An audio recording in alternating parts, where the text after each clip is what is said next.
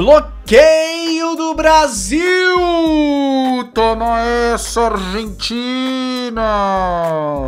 Um podcast sobre criatividade, comunicação e conexão. Alô Brasil! Alô Brasil, Mauro Fantini falando e esse é mais um episódio do Nota 6, este podcast que continua olímpico, porque estamos em época de Olimpíadas e eu adoro nas Olimpíadas.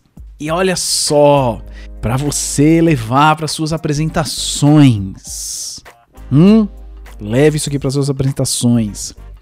As pessoas torcem pelas suas histórias, não pelos seus dados. As pessoas torcem pelas suas histórias e não pelos seus dados. Isso ficou claro para mim em vários momentos da vida e acabou de ficar claro porque acabei de assistir a um jogo do Brasil, jogo de vôlei masculino. E tá, tô vendo as Olimpíadas nos canais Sport TV e tem tipo mais canais, literalmente, tem mais canais do que narrador. Então tem alguns canais que nem tem narrador. Tem alguns canais que tá só imagem. E eu tava vendo o jogo na, só com a imagem, né? A imagem, os sons do, da quadra e tal. Mas não tinha narração, nem comentários, nada disso. E em determinado momento eu senti uma necessidade louca de ir para um canal que tinha narração. Eu troquei para um canal com narração. Pode ser porque a gente já está acostumado, né, culturalmente, assistir esporte com narração, mas tem uma coisa também que é o seguinte: o narrador, tá lá para contar histórias. Olha só, o narrador tá lá para contar histórias. No o narrador, por exemplo, do rádio, né, que vai narrar um jogo de, de futebol no rádio, ele pode ter um papel mais descritivo, porque ele precisa fazer a gente imaginar o que está acontecendo, sendo que a gente não está vendo, a gente está só ouvindo. Mas o narrador na TV, ele, o se ele tem um papel apenas descritivo, fica algo uh, muito redundante, porque você está vendo o que está acontecendo, ele está simplesmente reproduzindo o que está acontecendo. Isso é algo que, que, aliás, eu vi um narrador. Uh, esqueci o nome dele agora, mas eu vi um narrador profissional falando o seguinte: que ele migrou de de vôlei, de futebol, para narrar tênis. E quando ele foi chamado para narrar tênis, ele chegou para narrar tênis e tinha um, um, narrador mais experiente do lado dele. Ele falou o seguinte: durante o tênis, durante o ponto, a gente não fala nada, a gente, as pessoas só veem o ponto. E depois que o ponto acaba é que o narrador entra. Só que você não tá aqui para descrever o que acabou de acontecer. Porque descrever a pessoa acabou de ver. Então você precisa trazer outros pontos de vista, outras visões, outras histórias a partir do ponto que acabou de acontecer. Ele falou: Caraca, meu, eu não sei fazer isso. E ele foi aprendendo com o tempo. Isso eu achei muito marcante. Ele não tá lá para simplesmente descrever. Ele tá lá para analisar, ele tá lá uh, ah, para contextualizar. E tudo isso forma narrativas, forma histórias.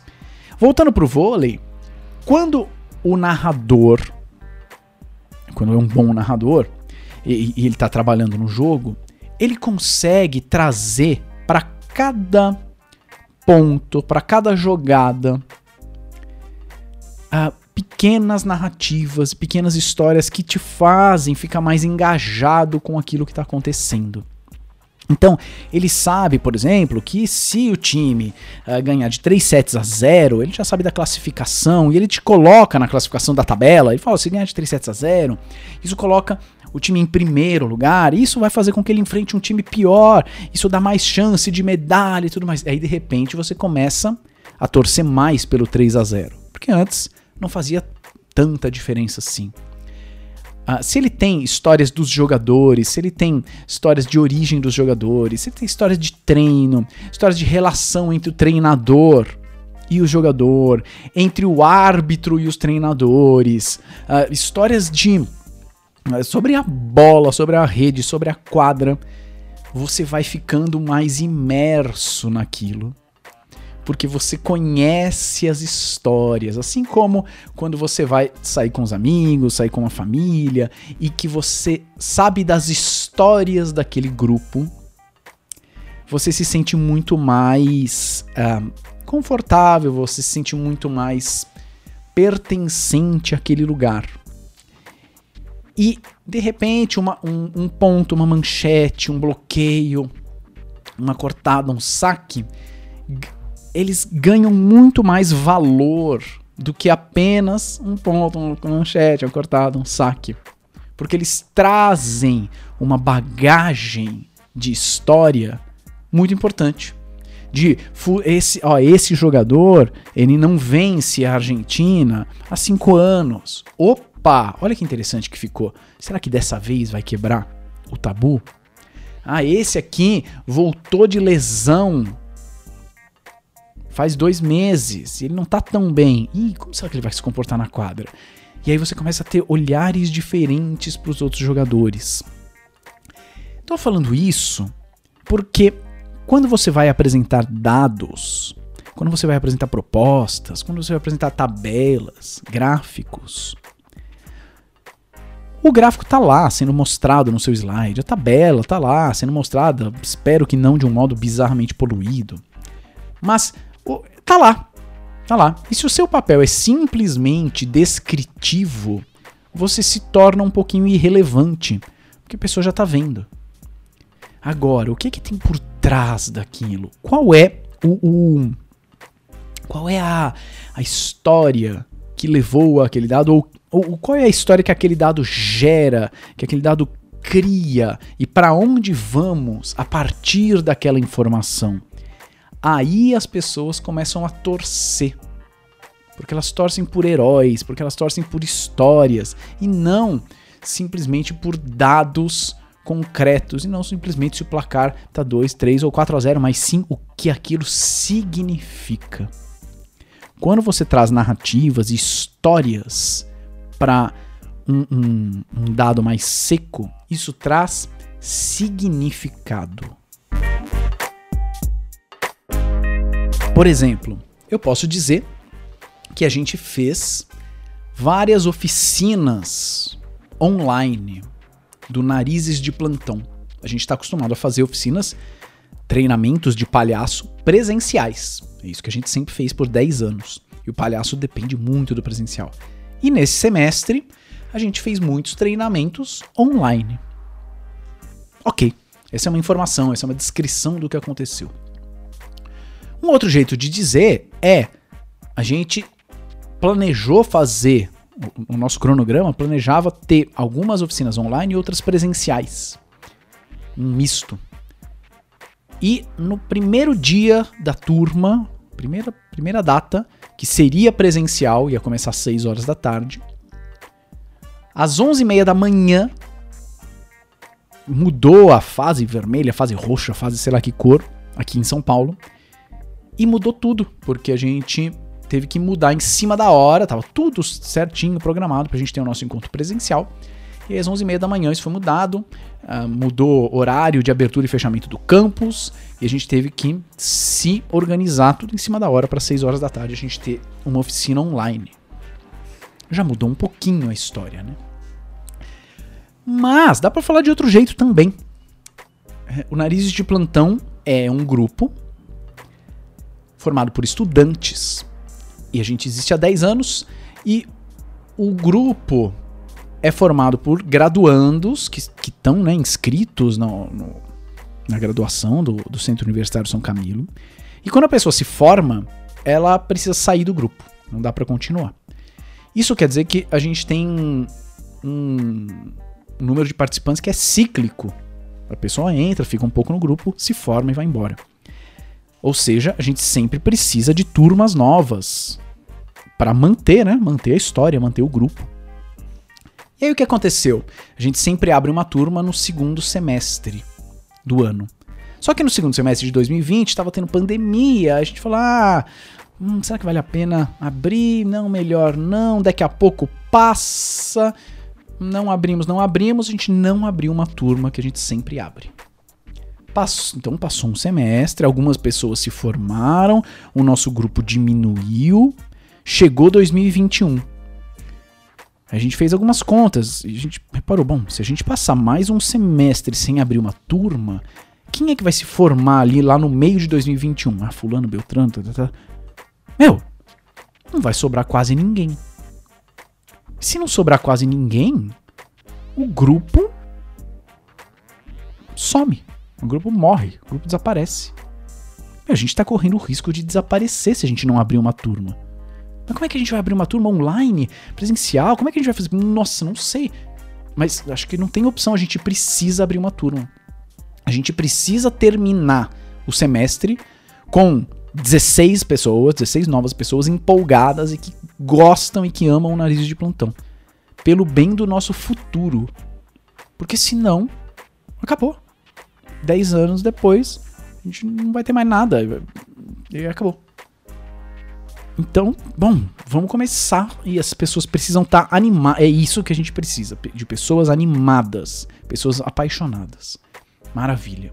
O que, que apaixona as pessoas no nariz de plantão? Ah, com certeza são as, as oficinas, os treinamentos, a descoberta, olhar no olho do parceiro, pegar no nariz de palhaço, colocar pela primeira vez. Isso é apaixonante. E a pessoa fica, né? Se a gente tiver essas experiências logo no começo, a pessoa vai entrar no projeto e vai ter essas experiências presenciais, dois dias seguidos de experiência presencial, que ela fala: Meu, eu entrei num lugar que é muito louco, eu amei.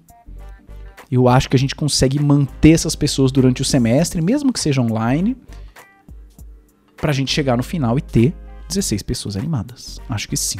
Maravilha. Criamos o nosso cronograma, alguns encontros presenciais, outros online, e a gente propositalmente fez os dois primeiros, os dois primeiros, a gente fez uma seleção, entrevistou 80 pessoas, selecionou 16.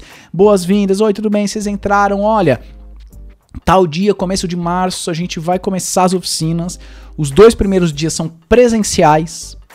Por quê? Porque, nossa, presencial, o cara vai, o cara vai se apaixonar ali no presencial.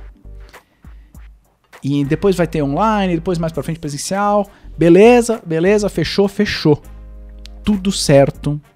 A gente foi é, no Armarinhos Fernando, a gente comprou um monte de kits de boas-vindas, fez caderninho, caneta, um, garrafa d'água, é, porta álcool gel, um monte de coisa fofa, um kit de boas-vindas, deixou tudo na nossa sala.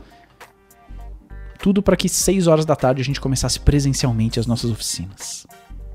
Pra galera se apaixonar e pra gente manter o futuro do grupo. E de repente, 11 e meia da manhã, Pleo não pode fazer presencial, o campus vai fechar, vai ter que mudar tudo. Mano do céu, e agora? Percebe que agora essa mudança de horário do e, e do, do, do presencial para online ganhou muito mais valor, porque agora tem um risco muito alto da gente não existe mais. Tem algo em jogo muito mais importante do que nas versões anteriores. A gente mudou tudo em cima da hora, fez o primeiro dia online, o segundo dia é o segundo dia em que as pessoas vão colocar o nariz pela primeira vez, mas os narizes estavam tudo nas nossa, na nossa sala. E, mas a gente não vai se encontrar, então a gente fez um esquema de pegar os narizes, colocar umas, numa sacolas, mandar por por motoboy para cada uma das 16 pessoas, deixar um, um, um convite assim, ó, só abra na, na, na, no, no momento da oficina. E aí criou-se um mistério no grupo de WhatsApp, e aí eles colocaram o nariz durante a oficina em casa. E no fim das contas, super rolou. A gente fez muitos encontros online, depois terminamos fazendo alguns presenciais. E a gente terminou de fato com 16 pessoas apaixonadas e que amam o nariz de plantão e o nosso futuro está uh, salvo por mais um tempinho. Entende o que eu quero dizer? Uh, só o dado, só a informação, hum, é difícil de torcer por ele. Mas as pessoas vão torcer pela sua história, pela história que o dado traz, pelo significado que o dado traz. E esse é o papel do bom narrador esportivo e esse é o papel do bom apresentador, do bom palestrante, do bom professor, do bom líder de reunião, do bom gestor. É aquele que faz as pessoas comprarem as suas histórias. Então, coloque as suas histórias nos seus dados, traga significado para eles, para que as pessoas comecem a torcer por eles. Hum. Ó, tudo isso a partir de um jogo de vôlei masculino olímpico. Muito bem, senhoras e senhores. Se você ah, tirou alguma lição, se você gostou do episódio, se você tirou alguma reflexão, alguma coisa assim, nossa, eu quero tatuar isso, Mauro, achei incrível me manda uma mensagem no Instagram, no arroba Mauro Fantini, eu vou adorar saber, adoro saber as repercussões do Nota 6 e como é que ele chega aí no seu ouvidinho. Beleza? Então, senhoras e senhores, este foi mais um episódio do Nota 6. Até o próximo. Tchau.